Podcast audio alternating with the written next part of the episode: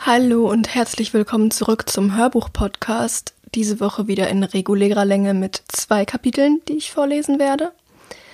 Ähm, ja, ich hoffe, ihr hattet alle einen schönen zweiten Advent, einen schönen Nikolaus.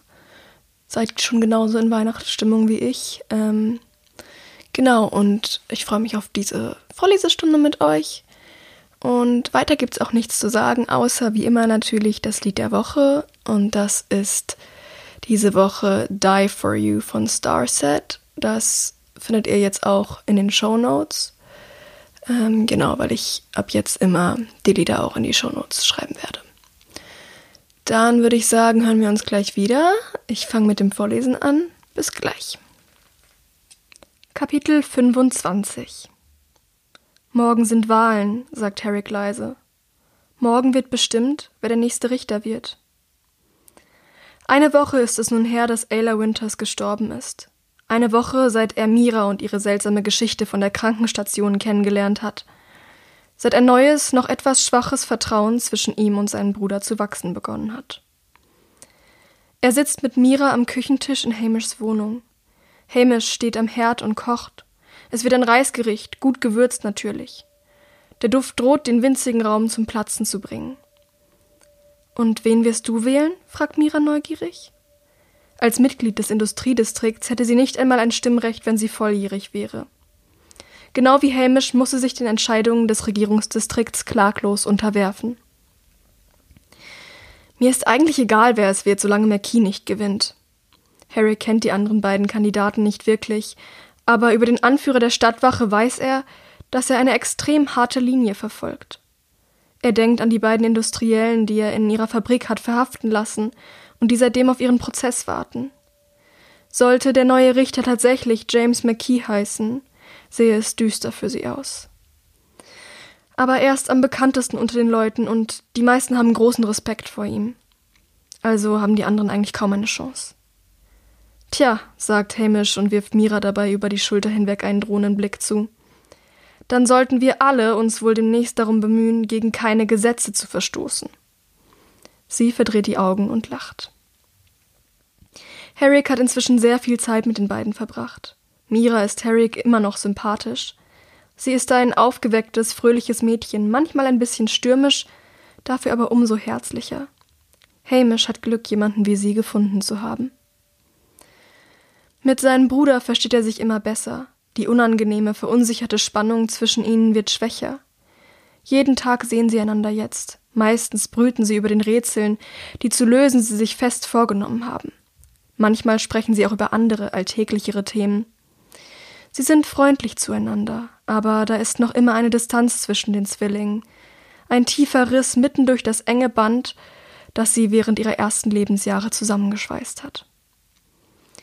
Mir ist übrigens eine Idee gekommen, wechselt Hamish abrupt das Thema. Wegen der Sache mit der verschwundenen Leiche. Er lässt vom Kochtopf ab, kommt zum Tisch herüber, setzt sich neben Mira und nimmt ihre Hand. Seine dunkelbraunen Augen blitzen vor Aufregung. Also, wir sind da ja noch nicht so richtig zu einem Schluss gekommen. Aber die einzige halbwegs sinnvolle Erklärung scheint ja, dass man sie schnell verbrannt hat, um Beweise zu vertuschen. Aber was, wenn wir damit völlig auf dem Holzweg sind? Wenn die ganze Sache eigentlich eine komplett andere Erklärung hat. Leicht irritiert mustert Mira ihn von der Seite. Das kann sein, klar, aber eine andere Erklärung haben wir nicht. Ein triumphierender Glanz macht sich breit in Hamishs Gesicht. Mir ist vielleicht etwas eingefallen. Aufgeregt reibt er sich die Hände. Sie haben einen leichten Orangeton angenommen, weil er so viele Möhren geschnitten hat. Also, wir haben ja nie daran gezweifelt, dass Ayla wirklich tot ist, wie der Bürgermeister gesagt hat.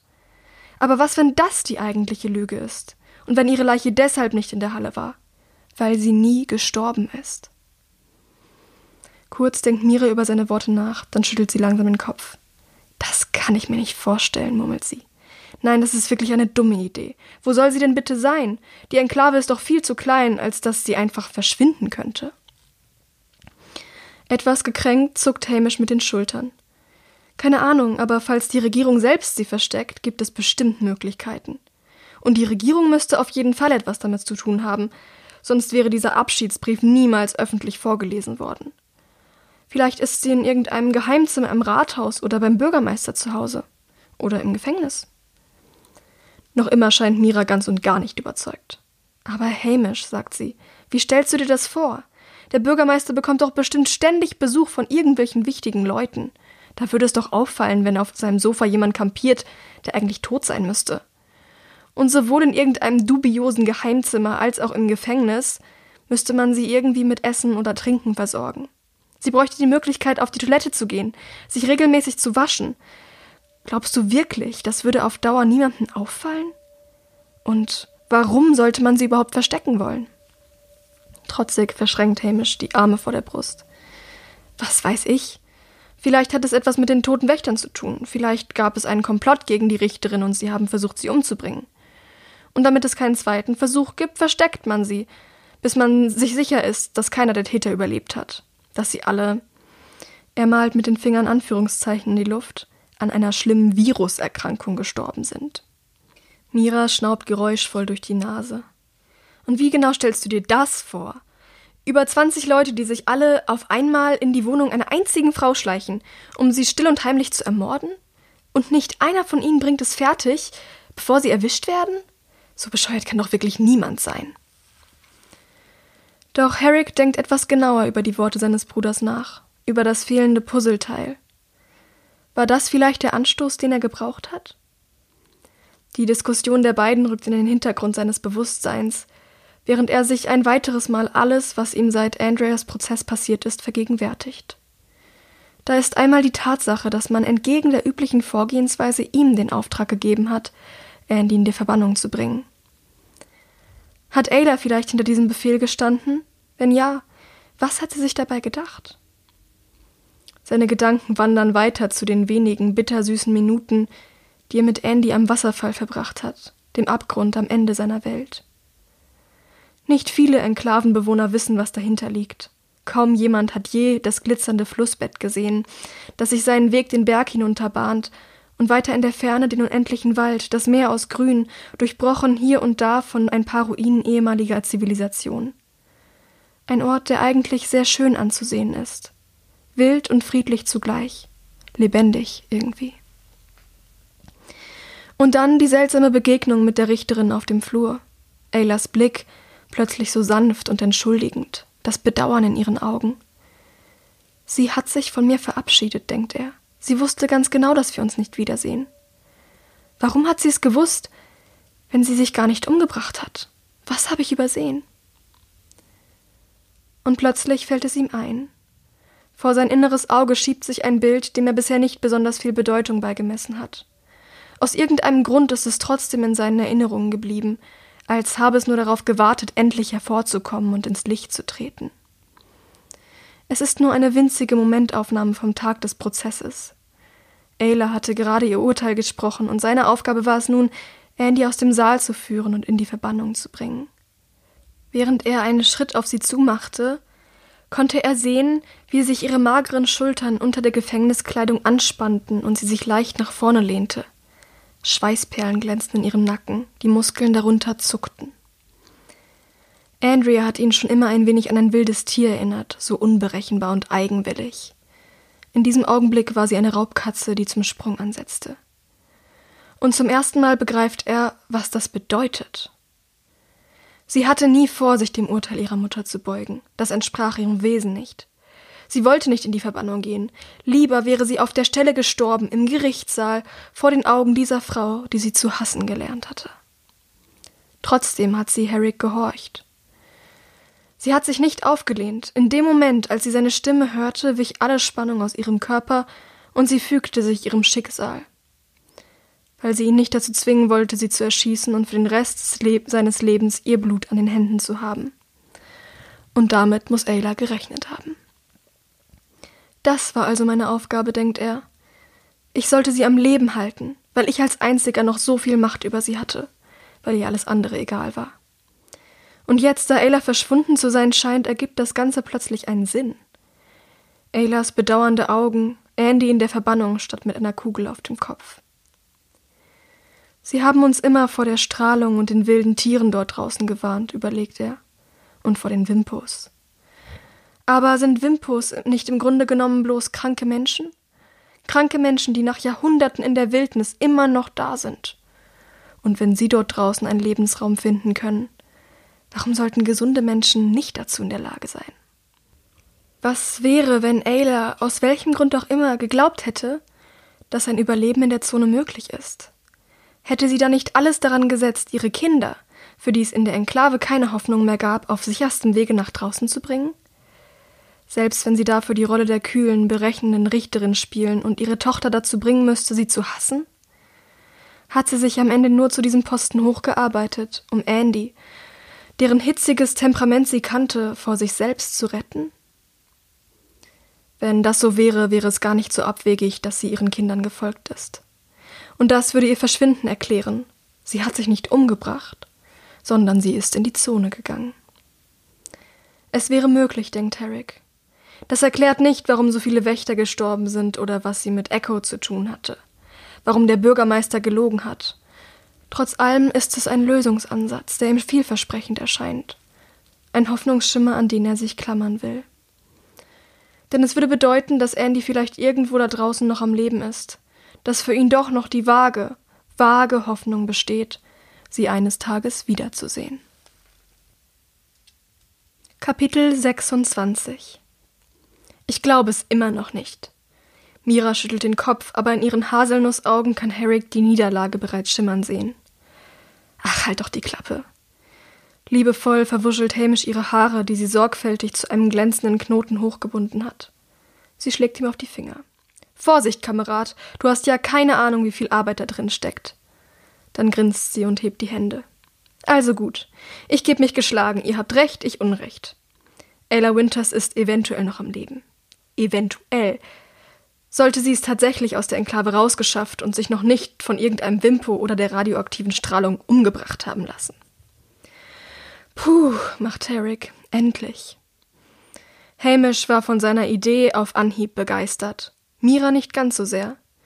Seit einer guten halben Stunde reden sie nun auf sie ein, versuchen sie auch noch zu überzeugen. Ihr Lächeln wird noch breiter. Aber freut euch nicht zu früh. Eure Theorie hat nämlich verdammt viele Lücken. Ihr beiden habt zum Beispiel keinen Schimmer, wie Ayla es unbeschadet aus der Schussweite der Enklave herausgeschafft haben könnte. Habe ich recht? Schließlich wird die Mauer ja rund um die Uhr bewacht. Darüber hat Herrick tatsächlich noch nicht nachgedacht. Verdammt, natürlich kann sie nicht einfach so in die, in die Zone davon spaziert sein. Das verkompliziert die Sache. Ähm, nein. Also. Sie zieht das Wort in die Länge, um Spannung aufzubauen. Vielleicht kann ich euch da ja weiterhelfen. Erinnert ihr euch daran, wie stürmisch es in der Nacht ihres Verschwindens war? Ich selber war an dem Tag gar nicht draußen, aber meine Mutter hatte einen Termin im Rathaus und sie meinte, es sei so neblig gewesen, dass man die Hand vor Augen nicht sehen konnte. Und in der Nacht kam dann ja der Sturm. Sie richtet sich an Herrick. Du hattest doch bestimmt schon einmal Dienst, wenn es gestürmt hat? Oder bei Nebel? Herrick nickt. Und wie weit kann man an solchen Tagen sehen? Erkenntnis beginnt in seinem Innern heraufzudämmern. Ein paar Meter, sagt er langsam. Aber in der Schule haben sie uns immer gewarnt, dass man, wenn es wirklich schlimm ist, gar nichts mehr sehen kann. Miras Augen beginnen zu leuchten. Genau das habe ich mir gedacht. Ich glaube, Ayla hat sich bewusst dafür entschieden, während eines Sturms zu verschwinden. Wenn man jemanden nicht sieht, kann man auch nicht auf ihn schießen. Aber wie ist sie überhaupt erst mal nach draußen gekommen? schaltet Hamish sich ein. Gibt es nicht nur eine einzige Tür zur Zone und wird die nicht an stürmischen Tagen besonders stark bewacht? Bedeutungsvoll schaut Mira zu ihm hinüber. Ganz genau. Und das wiederum erklärt das Massaker. Die ganzen Wächter, die ich in der Leichenhalle gesehen habe, standen ihr im Weg. Deshalb mussten sie sterben. Diese These trifft Herrick wie ein Tritt in die Magenkuhle. Gerade hatte er damit begonnen, Ayla zu verzeihen, dass sie Andy verurteilt hat. Könnte sie tatsächlich eine eiskalte Massenmörderin sein? Die Frau aus Stein, so hat man sie hinter ihrem Rücken manchmal genannt. Weil sie irgendwie nie echte Emotionen gezeigt hat. Aber über 20 Menschen zu töten, das kommt ihm schon sehr extrem vor. Trotzdem rechnet er im Kopf nach. Die Zahlen stimmen, erklärt er dann. Wenn draußen ein Sturm ist, muss jede Etage des Wachturms mit drei bis vier Wächtern besetzt sein, manchmal mehr. Der Westturm hat sechs Etagen, das macht also mindestens 21 Wächter. Das letzte Hindernis wäre dann noch die Tür, aber an den Code kommt man als Richterin bestimmt ganz leicht. Nachdenklich legt Hamish den Kopf schief. Meint ihr wirklich, sie könnte ganz allein so viele Menschen erschießen, die alle bis an die Zähne bewaffnet sind? Ich meine allein die Logistik. Sie muss sie gar nicht unbedingt selbst getötet haben, sagt Mira leise. Meinst du etwa, sie hat einen Komplizen gehabt? Nein. Aber hätte es nicht völlig ausgereicht, die Leute gegeneinander aufzuhetzen? Das hätte ich an ihrer Stelle gemacht. Sie hätte zum Beispiel der einen Hälfte erzählen können, gegen die andere liege ein dringender Haftbefehl vor, und andersrum genauso. Dann wären sie sicher aufeinander losgegangen, weil keiner dem Befehl der anderen gehorcht hätte. Die Überlebenden hat sie dann vielleicht selbst erledigt. Es gibt bestimmt tausend Möglichkeiten, Menschen zu manipulieren. Alles, was du brauchst, ist ein wenig Verstand. Andächtig schweigen die Jungen einen Moment. Ja, denkt Herrick, so könnte es passiert sein. Haben Sie es geschafft? Haben Sie wirklich des Rätsels Lösung gefunden? Oder ist das alles nur ein Hirngespinst? Haben Sie sich in falsche Fakten hineingesteigert? Dann sagt Hamish leise: Jackpot. Jetzt ergibt alles einen Sinn. Mira strahlt die Zwillinge an. Was uns wohl zu den intelligentesten Menschen in diesem Raum macht. Doch das Leuchten verschwindet schnell aus ihren Augen. Aber das stimmt leider nicht ganz. Wir wissen immer noch nicht, was dieses Echo-Mädchen und der Bürgermeister mit der ganzen Sache zu tun haben. Und warum man Andy überhaupt in die Verbannung geschickt hat, wirft Herrick ein. Wer ihr und Michael diesen Mord angehängt hat, darüber haben wir noch gar nicht nachgedacht. Zweifelnd sieht Mira zu ihm hinüber. Meinst du wirklich, das hat etwas mit dem Ganzen zu tun? Haben damals nicht alle Beweise gegen die beiden gesprochen? Herrick spürt einen Funken Ärger in sich aufsteigen. Es hat definitiv etwas damit zu tun. Ich kenne Andy und ich habe Michael gekannt. Sie sind alles, aber keine Mörder. Unschlüssig beißt Mira sich auf die Lippe, die Zweifel noch immer im Gesicht. Wie auch immer, meint sie schließlich. Ich glaube kaum, dass diese Spur uns im Moment weiterführen wird. Sie ist ja sozusagen schon lange kalt. Ich finde, wir sollten uns an Echo halten. Hm, macht Herrick. Er weiß, was das bedeutet, dass er wieder mit ihr sprechen muss, Fragen stellen und das auch noch unauffällig. Nur leider sträubt sich alles in ihm dagegen. Seit ihm bei ihrem letzten Streit herausgerutscht ist, dass er sie durch ihr Schlüsselloch beobachtet hat, gehen sie einander aus dem Weg. An Echos Stelle hätte er auch keine Lust, mit sich zu sprechen. Sie kann ja nicht wissen, dass er einen bestimmten Grund hatte, sie auszuspionieren. Bestimmt hält sie ihn für einen ekelhaften Spanner. Und obwohl ihm klar ist, dass die Sache, in der sie recherchieren, größer ist als sein persönliches Befinden und dass Echo wahrscheinlich gar nicht so unschuldig ist, wie sie vorgibt, schämt er sich viel zu sehr, um mir unter die Augen zu treten. Herrick, fragt Mira, noch da? Meinst du, du kannst da noch mal nachbohren? Er seufzt einmal tief und nickt dann. Es hat ja alles keinen Sinn, er muss über seinen Schatten springen. Sie sind schon so weit gekommen. Gemeinsam essen sie noch zu Abend, bevor ihre Wege sich für diesen Tag trennen. Es gibt eine Reispfanne mit Gemüse, perfekt gewürzt natürlich. Herrick hat das Gemüse vom Markt mitgebracht. Er hat ein schlechtes Gewissen, weil er sich in den letzten Tagen so sehr von seinem Bruder hat durchfüttern lassen, wo Essen und Kleidung alles ist, was er für seine Arbeit bekommt. Vielleicht wird er versuchen, ihm einen Teil seines nächsten Monatsgehaltes abzutreten. Während des Essens ist es ungewöhnlich still. Die paar Sätze, die sie sprechen, drehen sich um belanglose Themen. Ansonsten hängt jeder seinen eigenen Gedanken nach.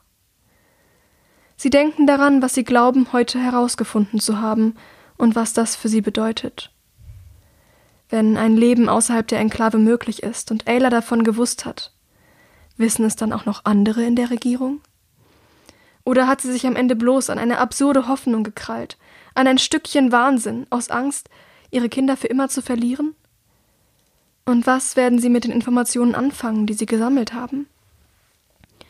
Für Herrick ist das völlig klar. Wenn es wirklich noch Hoffnung gibt, Andy jemals lebend wiederzusehen, muss er die Chance ergreifen.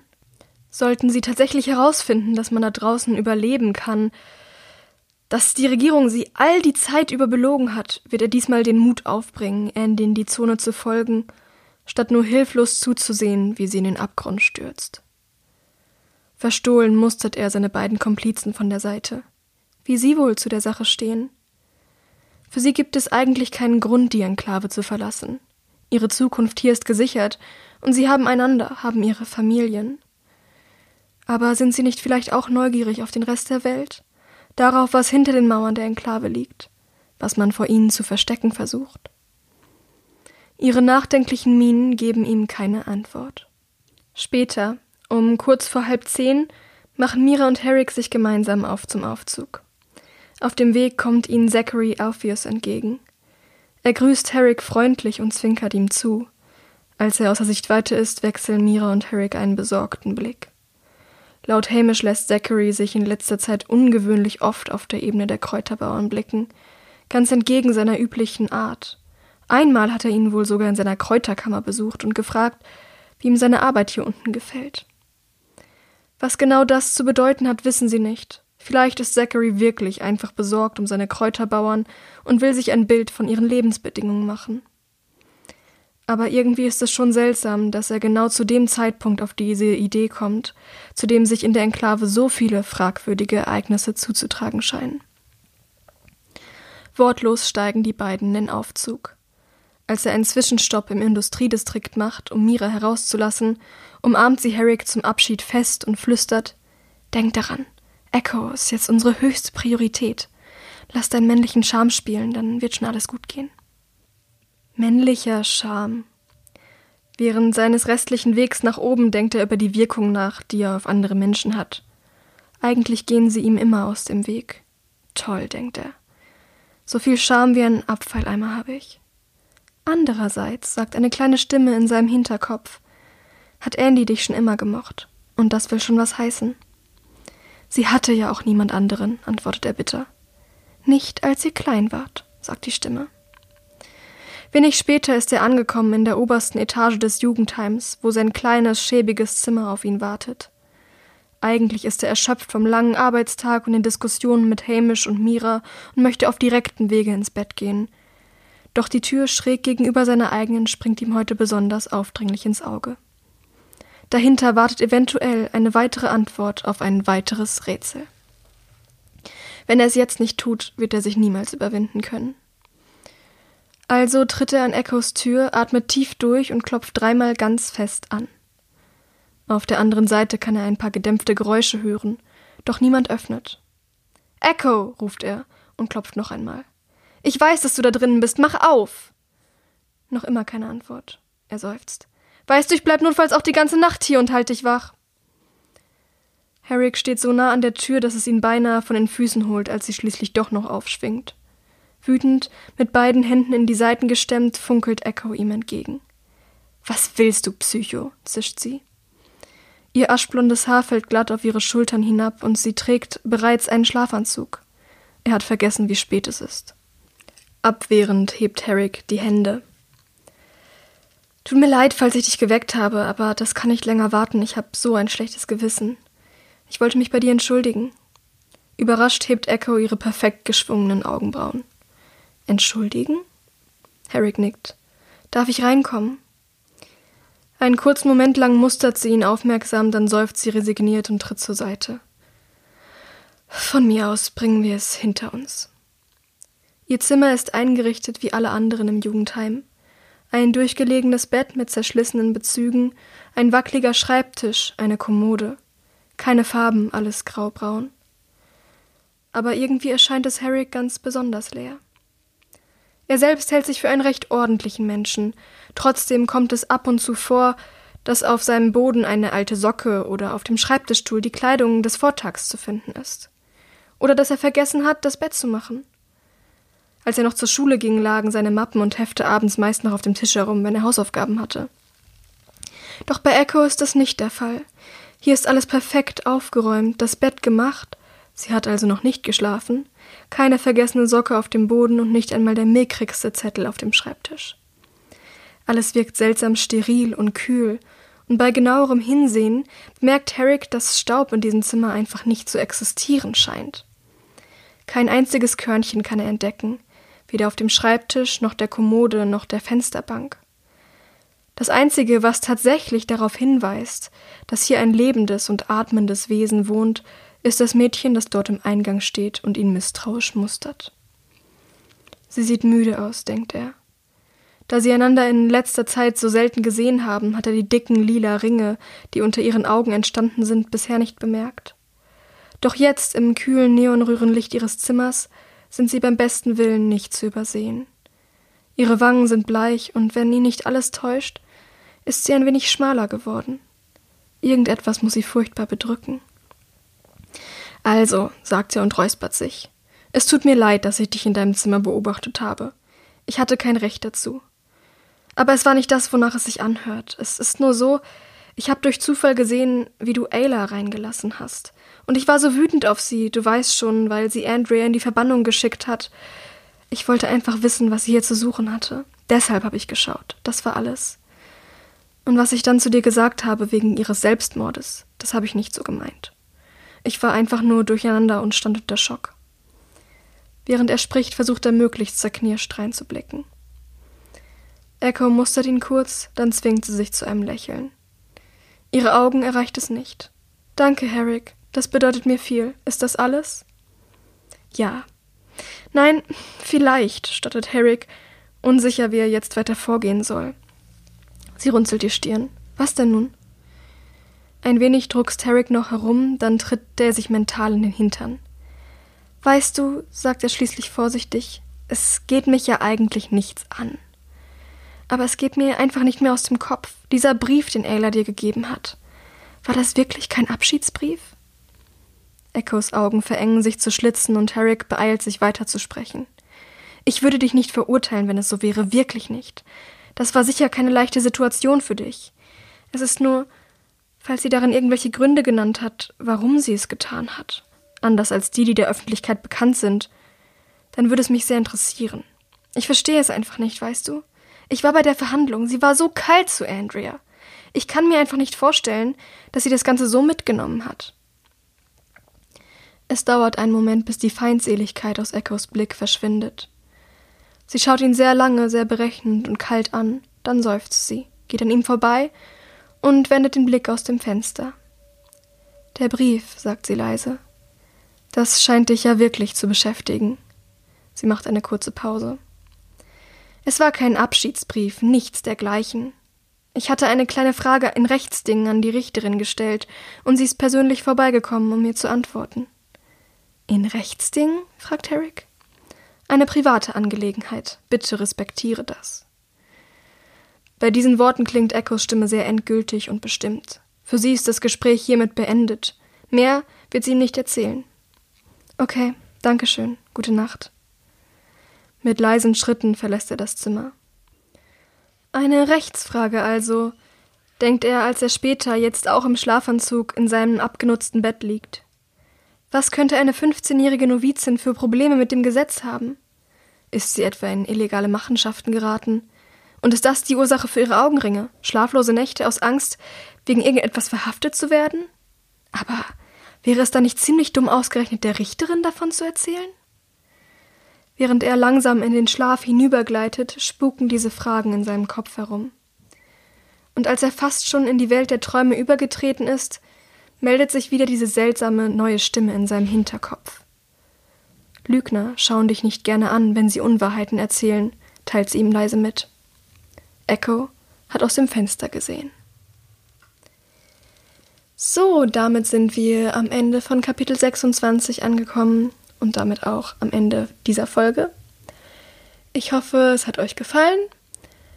Ich hoffe, wir hören uns nächste Woche wieder. Ich wünsche euch bis dahin eine ganz, ganz schöne Zeit. Bis bald.